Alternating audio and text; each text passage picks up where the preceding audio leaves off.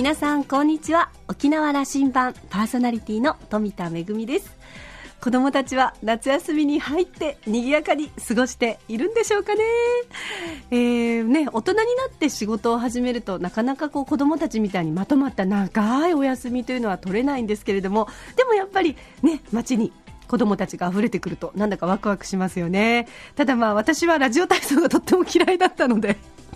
夏休みに入るとああ早起きしなきゃいけないなっていうなんかそんな気分になったりしますがでも大人になると、まあ、お仕事のない時がちょっとした休みだったりするわけでそうやってうまく時間を使っていけたらいいななんて思ってます。さあ沖縄羅針盤今日も5時までお届けいたします。どうぞお付き合いください。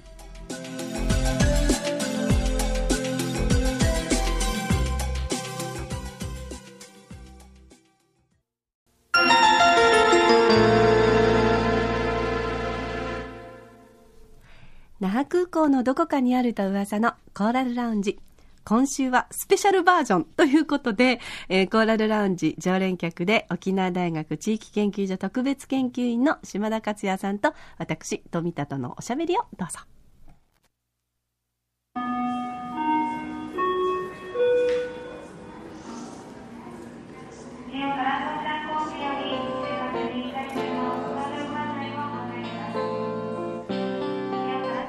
よろしくお願いします。よろしくお願いします。はい。えー、っと、島田さんとコーラルラウンジでお話をするのは、うん、まあ、数か月ぶりっていう感じですかね。はい、あのーはい、ね、年に数回は、えピタッとタイミング合うし、ね、はい、お話ししましょうよと。これから僕は南大東島行ってきます。そうですか。え、南大東お仕事ですか？はい。でもね、曜日によって、北大東経由で行かなきゃいけなくて、今日はそれなんです。へえ、あ、じゃあ一回北大東に降りるんですね。降りる降りて、そこでまた、降りてそこで降りる方もじゃあいらっしゃるんですね。降り、はい、乗ってくる方もいらっしゃいます？乗ってくる人もいます。で、あの、北大東から南大東に行くという人もいるでしょうし、北大東のから那覇に行く時も南大東経由で戻るわけなので。なるほど。面白いですね。これそれであの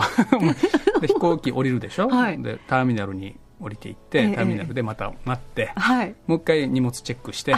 乗り込んでであの風向きによるんだけども、北大東南大東間というのは、えー、離陸すると、うん、えー、4分。4分。じゃあそんなに上空まで行かないですね。本当に低く飛んで行くってことなんですね、きっとね。ギネス。でも車輪入れて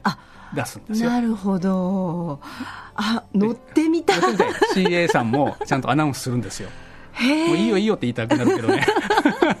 ちゃんと、うん、あのあ言わなきゃいけない離陸のこと着陸しますよっていうのを、うん、4分。楽しいですねギネスに乗ってる乗ったと、うん、あの公式な航空路として一番短い、短い。すごい。いや4分は短いですよねやっぱりね。あ のねあの地面滑走路から離れて着くまでに、はい、これはでもあれですねその南大東に行くとか北大東に行くっていうだけじゃなくてこの4分間に乗りたいっていうだけで行きたくなっちゃいますね、それはやっぱりマニアの方とかはね、うん、きっといらっしゃいますよね。ワクワクします。ワクワクしますよね。僕もその一人かも。いや私だって一度どうしても乗りたくてなかなか乗れないのがあの奄美に行くときに一席だけ逆向きのあの席があるの分かりますか？普通あの進行方向に飛行機の座席ってあるじゃないですか。だけど一番前の席ほとんどまあ出ないらしいんですけどあの例えば CA さんとかってほらお客さんの方向いてますよね、うん、あのだから進行方向と逆向きの席があるらしいんですよ、うん、乗ってみたいんですよねそれも。富田恵さん、はい、そんなにそれは珍しいことではないです。えそうそうですか？いやでもなかなか乗れないですよね。琉球コミューターは、はい、あのえーと、5機あるんですけども、はいはいはい、それはすべてその席あるんですよ。あでも満席の時にしか使わないんだけども、でもあのリクエストしたら乗れるのかしら？そうですよ。そうなんですか？はい あの一席とおっしゃったけども二席あ二席あるんですね、これね私の夢なんですよ。乗り込んだらすぐ あのそこにあるんだけども、はい、でも四人。そうですよ、ね、グループ席になってはいはいはい。だからななかなかあのね、まあ、本当に満席にならないとその席は出ないので、乗れないな今回も乗れないなとか思いながらなかなか乗って今の飛行機そうですから。そうですか。じゃあ今度離島に行くときにあのリクエストしてみたいと思います。いろんな楽しみ方がありますね。本当にそうですよね。あのお仕事でもやっぱりプライベートでもこうしてこう飛行機に乗ってどっかに行くっていうことその乗ってること自体がやっぱりワクワクするしその時間自体が本当にた楽しい時間ですよね。あのはい、いろんな楽しみが、はい、あるんですが、あのそうなんですよ。今日はじゃあその、うん、ね南大東に行く前にちょっと南大東にも行くんだけども、はい、富田さん、はい、どこ行くんでしたっけ？えっ、ー、とスコットランド行くんでしたっけ？そうそうそう。私はあの来月ですね。あの8月になりましたら、沖縄県からの派遣で、そこは4分で行けない。そこは4分で行けないんですよ。もう十何時間乗って、うん、東京でも一泊して、それからまあロンドン経由でエジンバラという町に入るんですけど、うん、エジンバラというところはあの世界最大の演劇祭をやってる町で、うん、あのそこはまあ公式に演劇祭が招待するものもあればフリンジといって、まあ、自分たちで参加するのもあるんですけどそこに沖縄県チームは？沖縄県チームが、はい、あの沖縄県チームはまあ自自主参加という形にはなるんですけれども、うん、えー、今年参加することになりまして。であの年明けにですねこれコンテストが行われてどの団体を派遣しましょうかみたいなコンテストが行われたんですけど、私のチームもあの頑張ってそのコンテスト出まして、えー、2位になったので、1位のチームは、えー、今ちょうど行ってるんですけれども、フランスのアビニオンの演劇祭に派遣されてまして、でうちが2位のチームなので、えー、イギリスあの、まあ、スコットランドのエジンバラの演劇祭に派遣されるフランスのアビニオンにも、はい、ほぼ毎年行かれてますよね。そうですね。最近行ってないんです。けど、ね、そうですね。あのちょっとフランスに留学してた後は行ってたんですけども、うん、あそこも本当にもう24時間お祭りで、うん、もう朝から晩までこういろんなもうミュージカルからオペラからもう演劇から人形劇から影からもうとにかくありとあらゆるジャンルがあるんですけど、うん、エジンバラはね実は私初めてなんですよ。ちょっと楽しみですね、だからその沖縄のその歌とで、まあ、これまでにも参加したことはあるんですけれども、私のチームというか、あの自分の作品が参加するのは初めてなので、一体その沖縄の歌と踊りを、ね、現地の観客の方々がどんなふうに見てくださるのかなということと、で現地の方だけじゃなくて、割とその大きな演劇祭なので、世界のそのいろんなこうあのジャンルのアーティストたちが集まってくるのでアーティストの方もお客さんにいらっしゃるんですよね。そういう方々がどんなふうに見てくださってどうやって交流しようかなっていうのがすごい楽しみでいいですね。ねなんかあの涼しいんでしょ？この暑い中を、ね。うんうん、あのもうスコットランド上の方エジンバラも上の方なので秘書にもなるし。そう秘書にもなるし。逆にね朝夜は寒かったりするって話も聞く、うん、ただまあ日中はその、えー、舞台の公演があったりそれからまあ皆さんにできるだけ多くの方に来てもらうためにパレードをしたり、うん、それからちょっとミニステージ野外のミニステージ本当にオープンエアのところで短いパフォーマンス10分ぐらいの短いパフォーマンスやってみたりとかっていう本当にこう演劇祭ならではの普通のその舞台公演だけでは味わえないきっとあの公演になるんじゃないかなと思って。いいですね、うん、あのヨーロッパで、はい、あの琉球の文化をそうですね。あのここに琉球ありとありと。言っていきたいんですね。そうですね。であの作品自体も、その琉球王国時代にあの男の子があのある男の子が琉球王国のことをお手紙に書いてそれを瓶に入れて流したらなんと2014年の現在のエジンバラに届いてしまった。でそのお手紙を読んでるうちにその、琉球王国時代のその人々の姿が歌と踊りで蘇るという作品なのでその沖縄の歴史のこともちらっとこ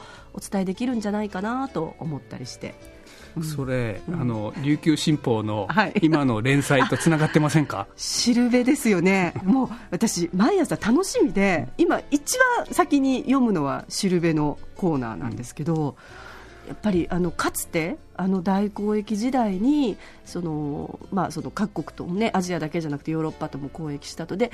今、ちょうど佳境に差し掛かってますよね、なんかこう、なんというか、その沖縄が苦しい、琉球が苦しい時代を迎えた時に、先人たちがどんなふうにそれをこう乗り越えてきたのか、で乗り越えられなかったことがあるのかみたいなことを読んだ時に。琉球新報がね、ここまで力入れて、はい、その1ページトップでも何度か、ね、あの載せて節目節目で出してという力入ってますよね。そうですね。でもこの時期にこうしてそのかつての先人たちの取り組みというかその苦難の時代をこんなふうに先人たちは過ごしてきたというのをなんかこう知ってるようで改めてこうして詳しく読んでみるとあこんなことがあったんだと、うん、でねやっぱりあのねまあ、苦しい時代があって廃藩置県になるみたいな時でも実はすっと決まったわけではなくて裏ではこんな、ね、画策をしてた人たちがいた。こんなことがあった。でこれがだめだった。これができたみたいなことが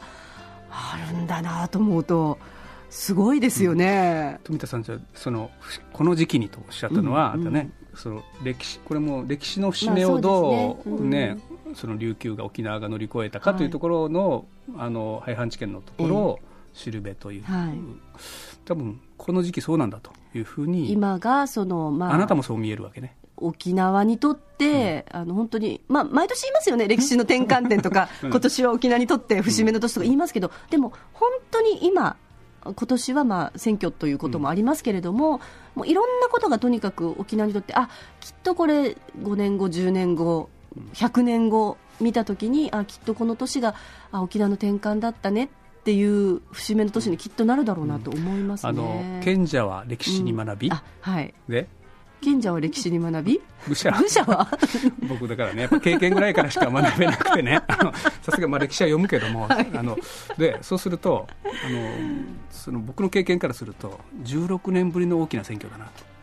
あ。今後の秋の沖縄県知事選挙はね。はい。あの本当のまあ民意を問う、うん、というか。あの分かれ目的な、はい、1998年は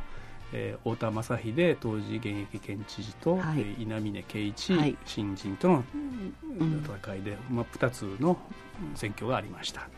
16年経ってるんですけどね。そうですね。多分そういう意味はあのそうですね、経験ぐらいからしか語れないもんですからね。でもあのここでど,、どうするかとそのあのまあそのいつも言われていることなかなか沖縄が自分たちで決めることがとても難しいと、うん、いろんなことが、まあ、日本という枠組みだったりその世界の中の枠組みの中でやってるでもやっぱりね選挙っていうのはその自分たちがどうしたいんだっていうのを本当一番示せるあのタイミングだというふうに思いますからね。うん、あの16年前を思い出すんですけどね、うん、あの時にねあるレポあの僕たちもあのあの議論というか沖縄をどうするかの議論の中にいて。えええーまあ、あのどうしても沖縄は米軍基地の問題が争点、大きな部分にあるんだけども、はい、あの経済という、うん、あるいはその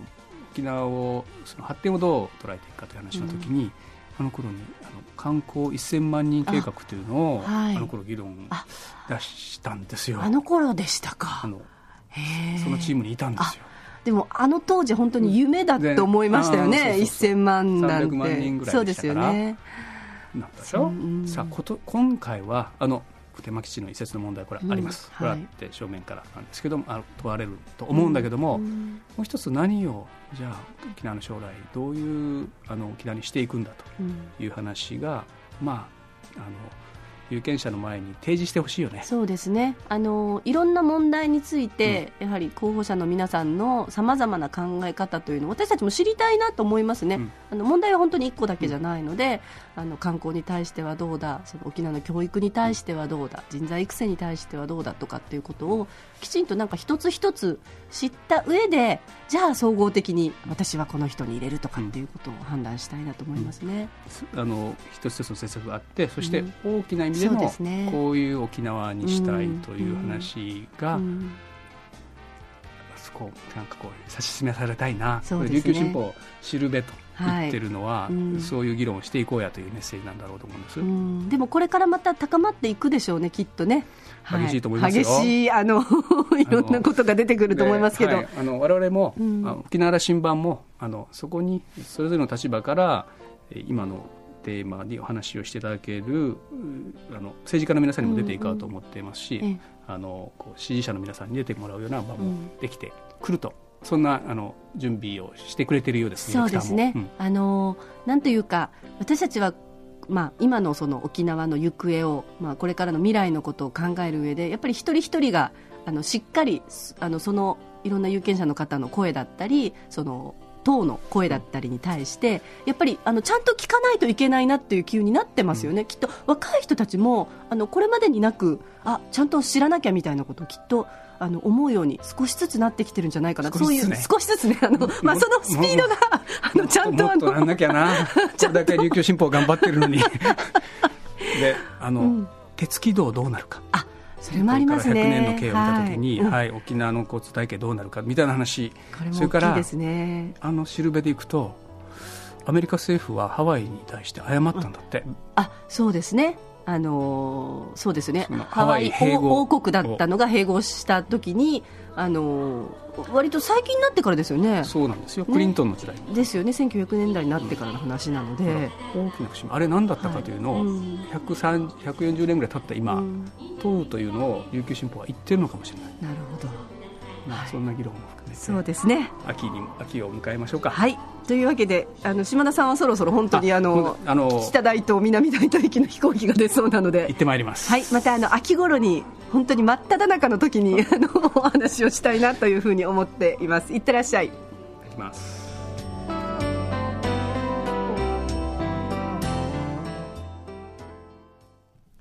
えー、島田さんと取り留めもなくいろんなユンタクをしましたけれどもね、でもあの、お話の中に出てきた、あの、しるべ、私も本当にあの、これね、一冊の本にしてほしいななんて思ってるんですけども、でも特に、あの、やはりあの、ハワイが王国だったのがアメリカ合衆国になったと。でもそれから本当にもう、だいぶ経ってから、あの、大統領が、いや、あれは申し訳なかったということで、きちんとこう、謝ったと言うんですよね。今その沖縄が果たしてこのね、あの日本になったということが、えー、どういうことが行われて私たちはそういう時代をね、あの乗り越えてきたのかということをね、もう改めて知る必要があるんじゃないかなというふうに思いました。で、あの島田さんの方はいろいろとやっぱり沖縄の転換期なのでということで、今後もですね、あの、コーラルラウンジに、え、あの方が？というあの、ゲストの方を、えー、ご招待してるということですので、ぜひ皆様お楽しみに。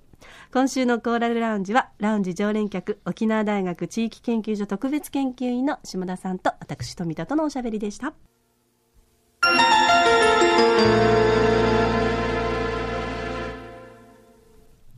めぐみのあしゃぎだよりのコーナーです。えー、皆さん、お子さんと夏休みの計画、いろいろと立てていらっしゃいますか？国立劇場沖縄では毎年恒例となりました夏休み特別企画親子のための組踊り鑑賞教室が今年も開催されますよ。今年はですね、8月の3日日曜日になります。えー、国立劇場沖縄の大劇場で、えー、組踊り女物狂いの公演があります。えー、一部はですね、組踊りの楽しみ方ということで、あの、実技を交えながら、まあ、あの、楽しく、こんなところが見どころですよ、こういうお話ですよ、ということで、あの、鑑賞のポイントをまずはご紹介します。そして、えー、組踊り専用のオープンステージ、いわゆるあの、張り出し舞台でですね、臨場感あふれる舞台をご覧いただくと。さらには、鑑賞の時に、あの、イラストでわかりやすい、あの、解説書をですね、無料で、あの、お客様には申請するということなので、まあ、あの、お子様にもわかりやすいように、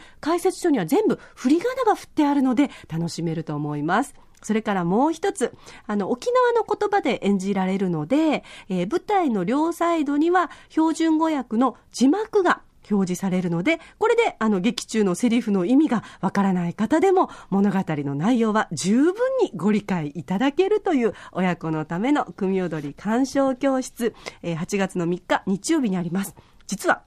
それに先立ってですね、親子劇場探検ツアーバックステージツアーというのも企画されてるんですよね。こちらは、あの、このチケットをお持ちの方、えー、限定になりますけれども、えー、こちらはですね、あの、普段はなかなか見ることができないバックステージを、まあちょっと覗いて、あ、こんな風に舞台が出来上がってるんだなというと、本当に探検と名前がついてる通り、えー、ぜひですね、親子で楽しんでいただきたいなと思います。こちらは、え、全席指定で、親子で観劇料は1500円、えー、お子様2人目以上も1人につき500円ということで、あの、普段の、公演より随分お得な、えー、ね、料金になってますので、ぜひこの機会に親子で組踊りを楽しんでみてください。お問い合わせは、国立劇場沖縄098-871-3350 098-871-3350番へお問い合わせください。めぐみのあしゃぎだよりのコーナーでした。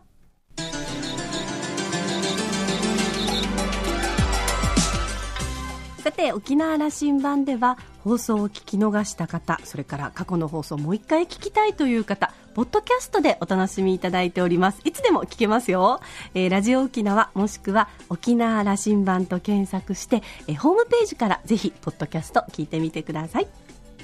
沖縄羅針盤今週も最後までお付き合いいただきましてありがとうございました。そろそろお別れのお時間です。